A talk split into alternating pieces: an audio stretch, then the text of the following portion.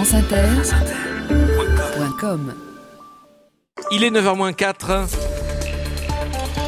Le 7-9 sur France Inter. Sophia Ram, c'est à vous. Eh bien, depuis quelques semaines, les démêlés judiciaires de Marine Le Pen et de François Fillon semblent avoir stoppé la campagne présidentielle avant même que celle-ci ne commence officiellement. Tollé général dans les états-majors du Front National et de les Républicains. C'est une atteinte grave au principe de séparation des pouvoirs, c'est n'importe quoi, on peut plus parler des projets, la justice qui s'invite dans une campagne, non mais ça va, et puis quoi encore, pourquoi pas la morale?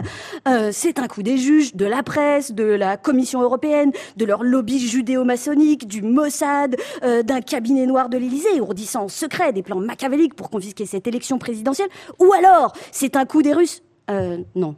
Non, ça, je crois pas, pas les Russes. Rapport, enfin bon, bref. En gros, lorsque des journalistes, le Parquet national financier ou l'OLAF, l'OLAF, euh, c'est l'Office européen de lutte anti-fraude, qui n'a rien à voir avec le personnage de la Reine des Neiges, je vous dis à vous, Patrick, remettant remettre pardon, en cause l'intégrité de candidats à la présidentielle, c'est la démocratie qui est menacée par le système médiatico-judiciaire à la solde des élites en place qui cherchent à confisquer une fois de plus la volonté du peuple souverain qui bien sûr n'aspirerait qu'à élire des personnes dont on est en droit d'émettre quelques réserves quant à leur intégrité. On parle quand même de présomption d'emploi fictif pour l'épouse de M. Fillon et d'une information judiciaire pour faux et usage de faux, travail dissimulé et escroquerie en bande organisée pour Marine Le Pen. C'est pas rien. On n'est pas en train de chercher qui a chouré le caouet de l'autre.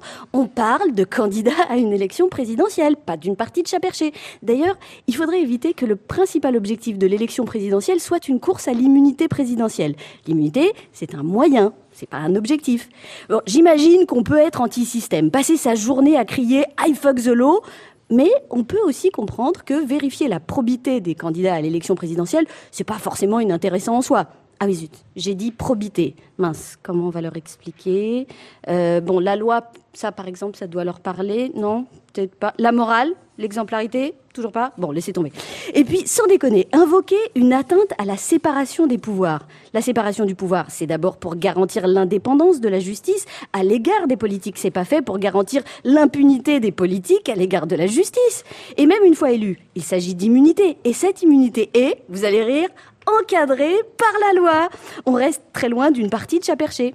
Bon, je sais qu'on les a mal habitués, mais les principes, ça se détourne pas. C'est pas comme l'argent public.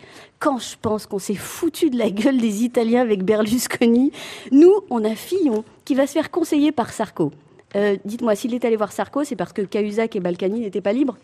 Enfin, non, quand je dis libre, c'est pas disponible. Hein, voilà. Enfin, Fillon rencontre Sarko et qu'est-ce qui ressort de son chapeau? Un durcissement de la loi afin d'abaisser à 16 ans la majorité judiciaire.